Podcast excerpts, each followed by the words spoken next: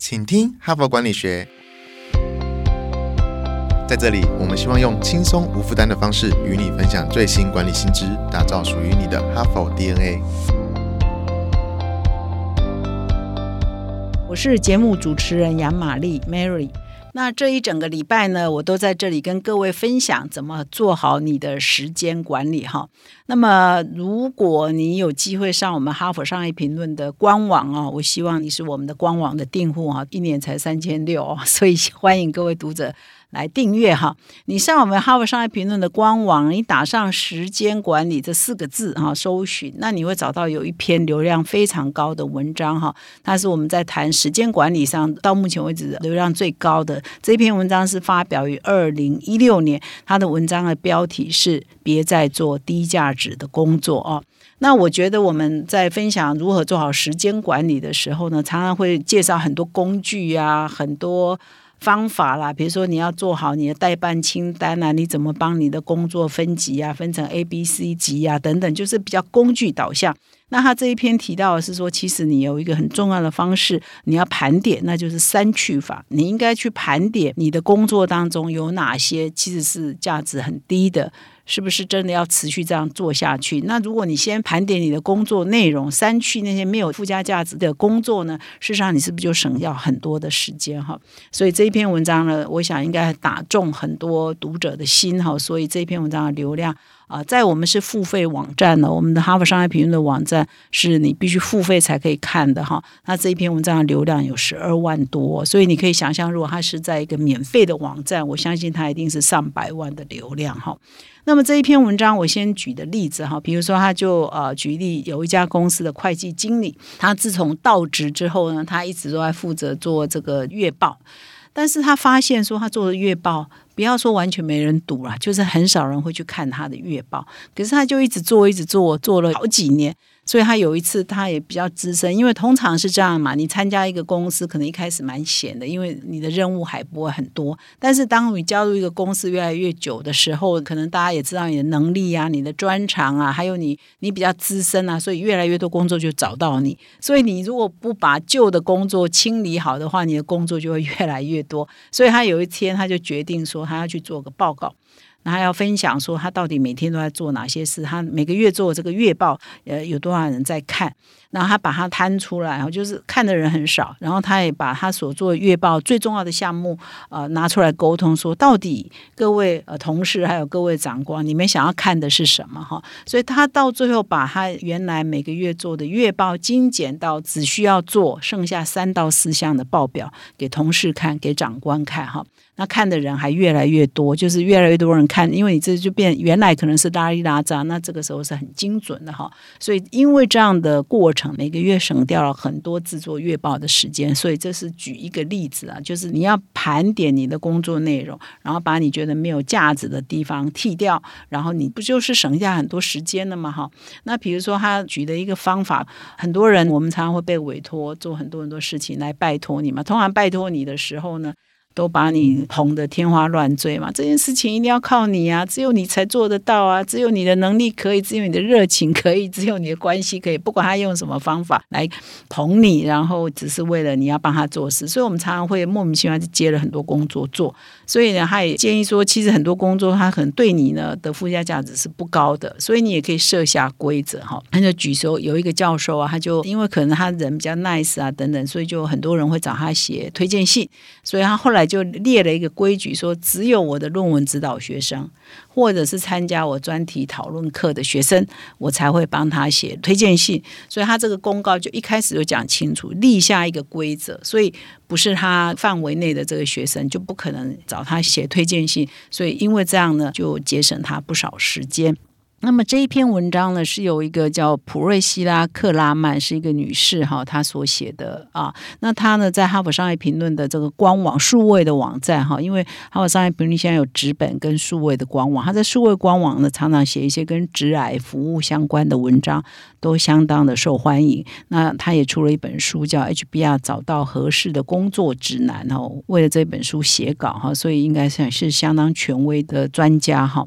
那么他在这一篇文章里头提到的是说，过去啊，我们在管理的时间有一个非常常见的做法，就是把工作分成 A 级、B 级、C 级哈。那 A 级当然就是又重要又紧急，B 可能就是说紧急，但是或许没那么重要，但 C 可能就是长远来看很重要，可是短暂还不紧急，所以按照这样去做，好像就不会出问题。可是现在的工作形态呢，因为现在的时间很零碎，社群媒体的发达，网络的普及等等，所以现在所有的人都是过劳的哈，所以。光 A、B、C 这样分呢，好像工作永远都是做不完的哈，所以所以要有一个新的工作态度哈。那他推荐的，当然我就是我一开头讲，就是你要丢掉一些你可能对你来讲价值不高或者意义不大的工作哈。那所以他就也推荐了一些方法，比如说，如果你是一个员工，那你经常呃接受上司给你一个指示，说啊，现在要做什么，要做什么，你可能要让你的上司了解，说我如果来做这个的话，可能要花掉我多少的时间。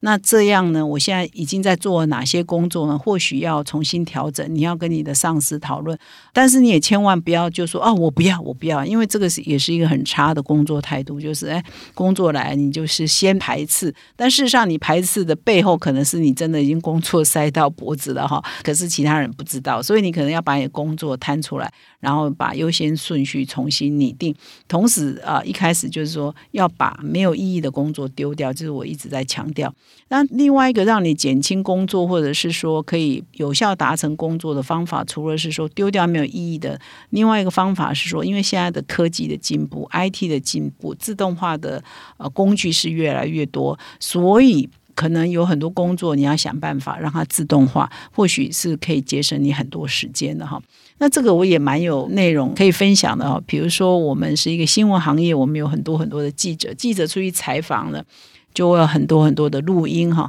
那因为受访者也希望你可以录音，因为他怕你是不是用笔记写哈，或者是现在很多记者就打开电脑这样速记哈，其实你再怎么快，你还是可能会出错哈，会听错，或者是当场写错，所以呢，很多受访者也都要求说，哎，你要录音，那到最后你如果要引用我讲的话，一定要原汁原为，不可以就是断章取义哈。那可是你知道，如果是采访一小时回来的录音呢，很多没有经验的记者呢，他可能要整理一天呢，可能要花七八个小时才能够整理完一个小时或两个小时的录音带，所以这样的工时呢，就变成很没有效率，也很没有意义。但是呢，以前的记者就是这样过来，包括我自己在内。我以前刚进杂志社服务的时候，我大概有一两年的时间呢，每天在听录音带，所以我后来打字很快。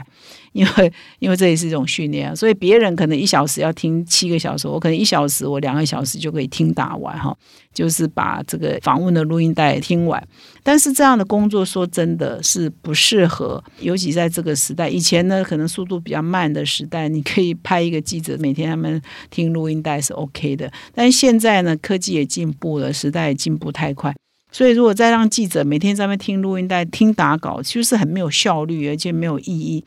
所以我就一直在期待，看有没有什么翻译机啊，或者是听打机器啊，是可以辨识度很高。那现在为止，好像都还没有这么完美的机器哈，可以替代。就是很多人研发了一些商品，可是。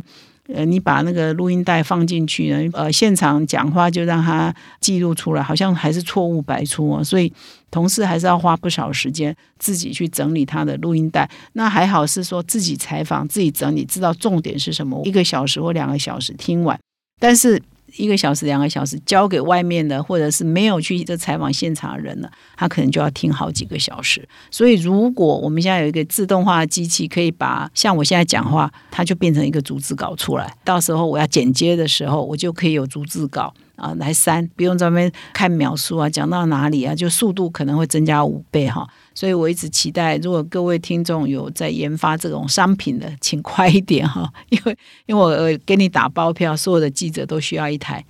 所有的秘书都需要一台，所有的助理都需要一台哈，因为实在是太方便了哈。以上呢是我今天的分享，就是说要做时间管理最重要的一招，就是别再做低价值的工作，剔除掉对别人没意义的工作或没有价值的工作，或者是找 AI 或者是找这个自动化的设备来帮助你把一些很冗长的，然后比较可以自动化可以处理的，比如我刚刚讲的这个听打的机器，可以赶快出来呢，你就可以有更多的时间去做更有意义的事情。那今天呢，我的分享主要到这里。那么再一次是谢谢你们收听今天的节目。如果你喜欢我们这个 podcast 内容，那欢迎现在就订阅我们的节目，并到说明栏看更多的管理观点。感谢你的收听，我们明天再相会。